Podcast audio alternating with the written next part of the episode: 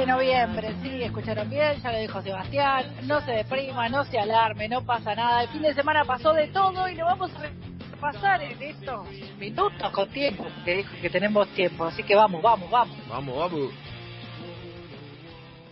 Espectacular. Marité François Givot. Además de la segunda ola, además de la segunda ola, vamos a ir con las noticias internacionales, porque además de la segunda ola que viene en Europa, y como bien anticipábamos en el primer bloque, parece que la cosa y la mano viene bastante complicada, como si eso fuera poco, por ejemplo, en Filipinas hubo un tifón que dejó más de 300.000 evacuados, el tifón Goñi, porque siempre le tienen que poner nombres aniñados para que parezcan menos agresivos. ¿Cómo le pusieron? La verdad, eh, Goñi. Como el representante de Palermo. dale, poné, Como el representante de Palermo. Gustavo Goñi. Ponele, claro, Mira. ponele, no sé, la, la verdad que ponele otro nombre, no me parece que, que tenga que Me- tener, me pero bueno, el tener un fenómeno, me gustaría tener un nombre de fenómeno natural. El huracán Javi. O, o que todos los, los- Bueno, a claro. partir de ahora que todos los huracanes y tifones Sí, tengan la- nombre de representante. ¿Entendés? Tipo claro, Bragarnik, si es más ser, fuerte eso me Bragarnik. gusta más, claro, El Braga. sí, sí. claro. El maremoto el- Braga. Claro. El terremoto Jorge Méndez. Claro. El tifón tocó tierra en las islas eh, a, las Sí. 5 de la mañana. Decirle Tremendo, a tu eh, vecino, no, esta semana me guardo porque viene Sister Piller, ¿eh? Claro. ¿Compraste, ya, ¿Compraste los enlatados? ¿Ya Oh, te enteraste?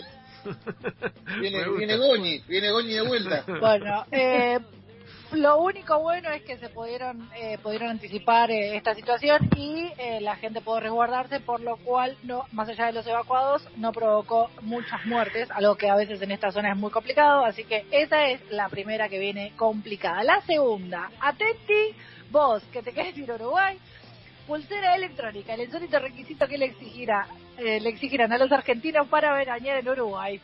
Porque ¿Cómo irse de vacaciones electrónica? está cada vez más fácil, claro, sí, exactamente. Resulta que nuestro amigo en la calle Po eh, dijo que en la temporada del 2021 va a ser restringida y que las fronteras van a estar básicamente cerradas a los extranjeros, salvo excepciones. Eh, y desde el departamento turístico de Maldonado, por ejemplo, en Punta del Este, donde es una de las eh, principales, eh, uno de los principales destinos. La pulsera electrónica, al estilo de las tobilleras que se utilizan para los que cumplen arresto domiciliario, va a servir para que, en caso de incumplir la cuarentena, la pulsera se active para indicar la localización de la persona. Me parece un montón. Es un montón, es un montón. Pero bueno, pero bueno, eh, además del, turi- del turismo interno, Uruguay prevé la llegada de, dos, de 200.000 ciudadanos del exterior, entonces están tomando como medidas un tanto extremas. Pero bueno, qué sé yo, fíjate si quieres ir a Uruguay. A mí se me van un poco las ganas de ir a Uruguay, ¿no? Con estas medidas. Eh, mañana, elecciones en Estados Unidos y se termina esto, esta fiesta de barbijos y carteles de gente que vaya a votar. Porque me pregunto, de ver ¿y se termina? ¿Y se termina, me pregunto? ¿O arranca? No, ¿Y se ojalá. termina? No sé, por favor. Siento, siento, Bueno, no sé. siento que lo de las elecciones de Estados Unidos lo estamos hablando hace, por lo menos antes Sí. de que yo me vaya a Nueva York. Y sí, sí, Sí, sí, sí. sí. Es que, es que viene hace, viene, viene hace un año, pero bueno, eh, aparentemente mañana sería el día, esperemos. No sé, esperemos. Yo creo que eh, es un momento difícil. Eh, Donaldo Sí, y. Biden están ahí cabeza a cabeza, así que la verdad que en el medio de todo esto, Trump va a echar al, epidem- al epidemiólogo de la Casa Blanca en el medio del rebrote de COVID, porque medio que no le gustaron algunas medidas que tomó y lo va a rajar en el medio de esto y en ple- o sea, previo a las elecciones. Y además uno de los grandes problemas es que hay mucha gente que se va a aglomerar para las votaciones y para los eh, para los eh, discursos que va a dar, da- va a dar tanto eh, Biden como eh, Trump. Con lo cual no sé si está tan bueno, pero bueno, son cosas que van a van a suceder. Eh, eh, ayer registraron 81.000 nuevos casos eh, de COVID en el país, así que vienen en alza los contagios en Estados Unidos, que esperemos se calmen de una vez por todas, o porque no vengan, por lo menos no vengan, que se allá, que se queden, que jueguen los de allá. Next, vamos. ¿Ustedes son los que se portan bien o más o menos? Bueno, a ver, eh, lunes de Cyber Monday, viste que es como la nueva movida. Yo no sé, eh, esto es un consejo. Si, si medio igual tendríamos que haberlo avisado el lunes, el, el viernes, pero vale igual. si te vas a querer comprar algo, aprovechando alguna oferta que tal vez exista, hay 800 empresas que se anotaron para la para el Cyber Monday de, que comienza hoy lunes.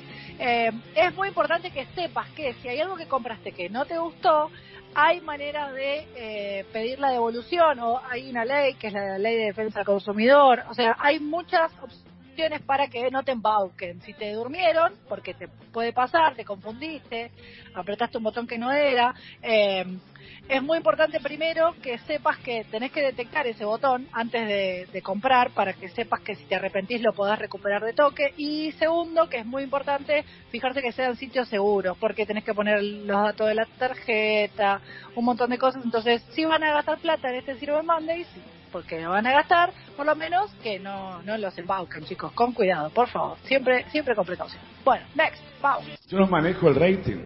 Yo no manejo el rating. Segundo domingo en que estoy enojadísima con Masterchef. ¿Por qué? Enojadísima. El domingo pasado hicieron Corvina. Y, y, anoche hicieron ravioles de eso. Dale. Difícil, dale. ¿eh? Difícil. Difícil, es verdad. Todo bien. Ravioles de seso. dale. Difícil. Difícil.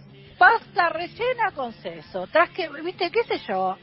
No sé, insisto, veníamos del cumpleaños de Mirko y una chocotorta y no sé qué, y de ahí pasaron a, bueno, acá te traigo, igual estuvo muy graciosa Cipolita, que bueno, la verdad que hubo algunos pasos de comedia bastante interesantes, eh, pero más allá de eso, me, no sé quién es el, el productor que dice, bueno, los domingos en la noche, a mí no me dan ganas de comer lo que están cocinando. Y en definitiva, como que un poco te tiene que dar ganas de morfar. La verdad que a ver cómo alguien manipula cerebritos para después morfármelo. ¿Usted no, es no como juega que, ravioles claro, eso, mucho- Rami? ¿Vos no? No, no, nunca, nunca. Yo, No. yo creo No, que yo es- creo que Lance y Rodrigo van a decir que no, pero yo digo que vos sí, ¿eh? Yo digo que vos sí. Mi abuela ¿Cómo sí, hacía, sí? en mi casa, Sí, no, no. comían. La, pará, me, eh, me sorprende abuela Lanza ¿eh? mi Sí, sí. Eh, eh, ¿Usted en, en su casa Rami se hacía y usted no, no entraba? En mi casa mi abuela hacía y como se hacía mondongo y un montón de cosas que están fuera de mi dieta, pero sí, mi abuela Mondongo afuera, la- mondongo afuerísimo. mi, Mondongo mi afuerísimo. abuela mi abuela gallega era muy fan Mondongo era como- fuera. Eh, Era a, ver, ¿eh? a ver, chicos. Bueno, bueno, El mondongo, son- el mondongo, el problema del mondongo es la categoría. El problema del mondongo es la categoría. Es como, viste cuando vos pones los Es, es- es es como una prenda de vestir, es una prenda de vestir, está equivocado. Es una toalla. una Claro, toalla, si el mondongo se vendiera en, en casa de, de cosas para el hogar, funcionaría bárbaro. Le erraron de categoría. Claro, claro. O sea, cuando Dios, cuando Dios hizo el etiquetado, viste Sí. que hasta la ley Ayer- etiquetado. Mal, eso, mal ahí. claro Pifió.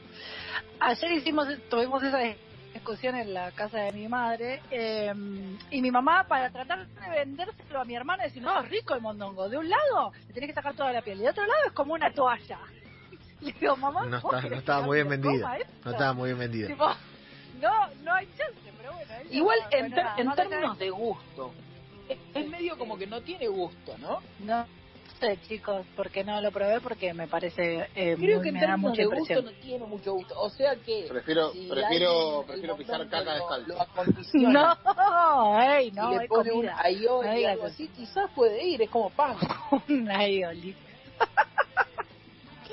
no sé Qué gran palabra no de sé. Aioli, ¿eh? Qué Me gran- parece qué que gran el aioli es como un mon... aioli mondongo es como sushi y polenta. No sé si van de la mano. sí, Pero, no. Pero bueno, no importa. Recordemos, Luqui, Eh, que cuando volviendo- pase todo esto, le puedo decir a Luqui, recordarle que mi madre, Alicia, de la cual le mando un gran besito, Sí, eh, lo Sí. invitó a Luqui a comer una buena polenta, ¿la verdad? Luqui. Ah, polenta, claro, polenta, no. no, malísimo.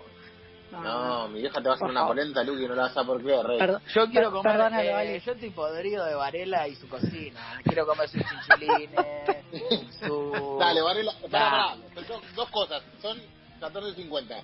Eh, Sí. A la Produ, encabezado por el gran eh, Bronzini, esta semana tenemos que ir a comer la cabrera, Sí. señores, basta. Basta Sí. de pelotudear. Sí, Bueno, sí. bueno. Esta es la primera. Y Bueno. me dijo dos. Y, y dice... La segunda, La- y la segunda, basta de Varela cocinando y no invitando. Basta. Pero Lanza hay una pandemia. Somos Pero. Lanza no se puede. Hizo mollejas.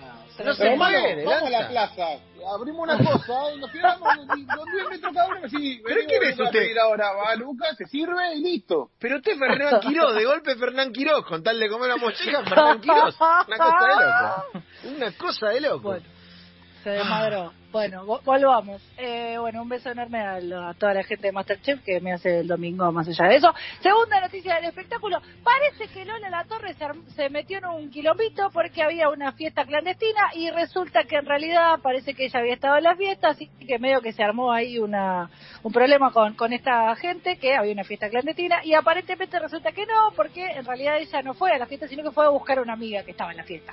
La fue a buscar, a rescatar. Mm. No sé, El viejo Claro, truco. Claro. No, son de mi hermana, como yo le decía a mi mamá, pero bueno, a veces te creen y a veces no te creen. Eh, la noticia triste del fin de semana es la, la- el fallecimiento de John Connery, 90 años, un montón. Sí. Eh, Lucas, pero ¿fue el bueno, mejor 007 uy, o no? Eh, no soy no soy un avesado en el tema 007, hubo muchos. Me parece que fue el, el más icónico, sí. Eh, Por eso muy, está casteado como el papá de Indiana Jones en Claro. Indiana Jones la última Claro. cruzada. Eso, es el papá de Indiana Jones. Spielberg cuando quería, en realidad cuando quiso filmar Indiana Jones quería filmar una 007, pero George Lucas le dijo, mira, yo tengo esta idea de un tipo que es arqueólogo hicieron como una especie de 007 arqueólogo. Viste que Indiana tiene muchas cositas de 007. Y entonces después lo castearon a John Connery, algo así como que Indiana Jones es el hijo de 007. Claro. Eh, y la otra que tiene que ver con otro de, de los tipazos es Arnold Schwarzenegger que se está recuperando de una segunda cirugía del corazón. Porque eh, Uh. 73 tiene. ¿Eh, los míos? Chicos, ¿Eh, los están todos míos? grandes. Eh, están grandes. Eh, aparentemente tenía un problema en una válvula eh, en el corazón y por eso tuvieron que operarlo. Igual él escapó y tipo, ¿qué hizo? Le dijo, sacame una foto y la subió a su Instagram diciendo acá estoy recuperándome eh, de, de esta segunda operación. Así que un capo, nuestro querido Terminator que se está recuperando de una operación de corazón. Next. Entonces cada uno tiene su estilo. Bueno, ya repasamos, ya repasamos eh, la, previa, en realidad, los partidos. Vamos a decir los partidos que restan por jugarse, ¿no? Que es el partido de River y Banfield que se va a jugar el día de mañana y hoy Rosario Central Godoy Cruz. Además de eso, hubo mucha, activi- mucha actividad de las argentinas en el exterior mientras que pasa la ambulancia. Eh, Yael Oviedo, por ejemplo, delantera de la selección argentina, fichó para la Universidad de Chile eh, y convirtió tres goles en el debut del torneo chileno, así que un beso grande para eh, Yael, que fue titular y convirtió. También Agustina Barroso con el Palmeiras pasó a cuartos de final del Brasileirao, una buena noticia para ella. Eh, la que está salvándose por lo menos del descenso es Mariana Roquet, que venía bastante complicada con el Lin en Noruega. Y después en España tuvimos algunas actuaciones también interesantes. Eh, Florencia Bonsegundo en el Valencia que rescató un empate eh, por la cuarta jornada. El equipo de Banini y de Cometti, el Levante, no jugó su partido por casos de COVID, no revelaron eh, qué, jugadoras fueron las que eh, tuvieron el contacto estrecho y finalmente quiénes están contagiadas, pero eh, por lo pronto el partido no se jugó. También hubo, hubo mucha actividad en la segunda de España, donde, por ejemplo, Belén Potasa convirtió su primer gol en el Córdoba en el triunfo 2 a 1 frente a la Solana. Y hablando de Solana, Solana Pereira tuvo una gran actuación en el empate de su equipo, el Real Tenerife, que si bien terminó 0 a 0, tuvo un atajadón que si no hubiera terminado en, en victoria para eh, el eh, para el equipo rival, que era Fundación Albacete, así que una gran actuación de las argentinas este fin de semana, que ahora son un montón, chicos. Yo creo que a esta altura, si me pongo a hacer una columna solo de la cantidad de argentinas que están jugando afuera, no llegamos. Y una muy cortita también, hablando de fútbol femenino, es que el, el sudamericano sub-17 y el sub-20 eh, se suspendieron, ambos por, obviamente, cómo está eh, creciendo la pandemia en Sudamérica por prevención y porque todavía no está bien definido qué va a pasar con los mundiales, el sub-20 y el sub-17 que se iban a jugar eh, también eh, el año que viene, como todavía no está muy definido qué va a pasar con eso, se postergaron los sudamericanos y esta es una buena noticia para Vélez, que iba a prestar su estadio para que se jugara la parte final del cuadrangular. Finalmente esto no va a suceder, así que la cancha de Vélez vuelve a estar disponible. Y ahora sí, terminamos. Hasta aquí las noticias del día lunes.